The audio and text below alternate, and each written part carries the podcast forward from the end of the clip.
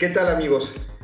Hoy quiero platicar contigo de cómo hablar con los menores de edad, con, con, tus hijos, sobre los riesgos del Internet.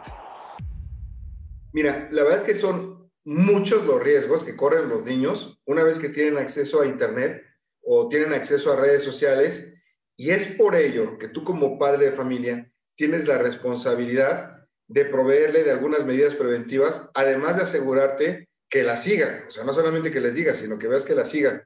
En México, oficialmente, la edad para acceder a algunas redes sociales es de 13 años. Sin embargo, pues, los niños son muy abusados y crean perfiles a escondidas y, y mienten en la edad. De ahí la importancia de fomentar el diálogo con ellos para evitar, en medida de lo posible, que tengan secretos con nosotros como padres de familia. Algunas de las redes y correos como YouTube, Google Mail, TikTok o Apple tienen controles parentales, porque la verdad es que sí hay mucho contenido que un menor de edad simplemente no debiera estar viendo. Yo te recomiendo que le eches un vistazo a estas reglas o controles parentales antes de que entregues el manejo a tus hijos de esas redes sociales. De verdad, ¿eh? Porque si hay unas cosas que son yo, yo soy adulto, pero hay unas cosas que son atroces, de verdad. Eh, además, sí te tienes que involucrar en las actividades en línea de los niños. Te voy a dar algunas recomendaciones básicas a ti, padre de familia, para que puedas compartirlos tú con tus hijos sobre el uso seguro de Internet. Primero, búscale un ambiente amable y tranquilo en donde puedas tú tener la atención de ellos y de preferencia que no haya distracciones. Realiza diferentes sesiones para que tus instrucciones que le des a tu hijo no se queden al aire.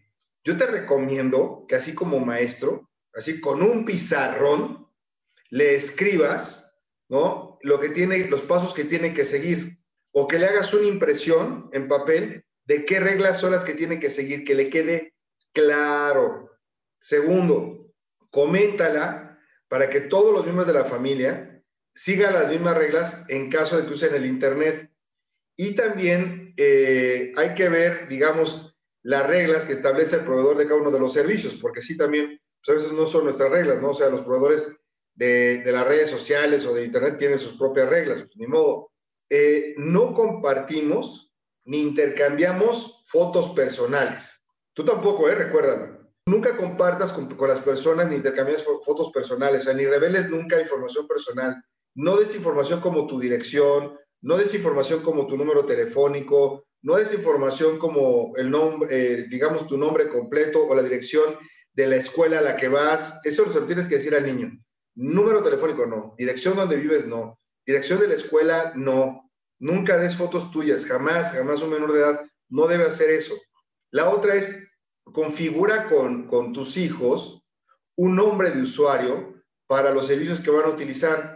Y por favor, obvio, que no coincida con su nombre verdadero. Ponle Spider-Man 4, ponle Batman 2, no sé, Peppa Pig, lo que le guste a, a tu niño o a tu niña, pero que no sea directamente el nombre.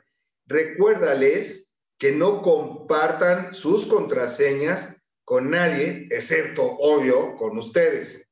La otra, es de vital importancia que sepan que no deben aceptar o conocer en persona a nadie que hayan solamente conocido en línea.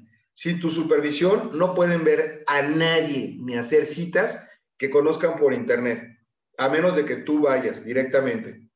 Siguiente punto, el cyberbullying. Tratar el cyberbullying es así. Si alguien nos empieza a molestar, que no contesten los mensajes, tampoco que los borren, porque puede servir de evidencia, que no contesten los correos electrónicos ni mensajes de texto de tono amenazante cuando lo estén amenazando. Coméntales que sí te deben avisar cuando reciban algún comentario o si han tenido alguna conversación que los asuste o que los hiera. Y haz hincapié en que los delincuentes siempre amenazan a los niños con hacerles daño o a sus padres, pero que no va a pasar nada, que, que ustedes están ahí para protegerlos, porque eso es muy, muy común usado por, por los ciberdelincuentes, ¿ok?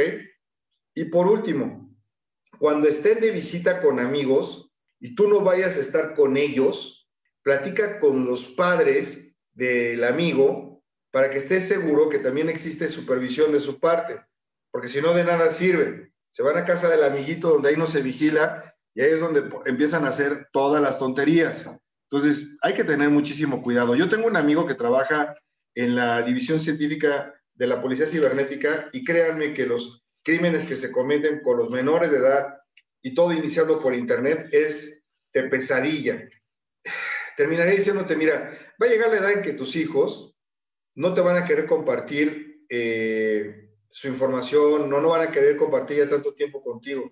Entonces, intenta ahorita eh, pasar más tiempo en línea con los niños para que les enseñes cuál es el comportamiento adecuado en Internet. No tienes que ser un experto. Si sigues los posts que te acabo de decir, tus hijos van a estar más que protegidos, al menos más que la enorme mayoría. Y también ubica la computadora en un lugar de la casa donde puedas supervisar lo que está viendo y revisa el tiempo que pasa cuando está utilizando un smartphone o una tableta. Si son pequeños y ya usan la, la computadora, créales una lista de favoritos con sus páginas preferidas para que les facilites el acceso. Y si son usuarios digitales de las consolas de videojuegos, revisa que tengas bloqueadas las compras con tu tarjeta de crédito o débito y revisa también periódicamente tus estados de cuenta para que detectes posibles gastos inesperados, porque eso hay muchas historias donde los menores le han metido unos goles tremendos a los papás.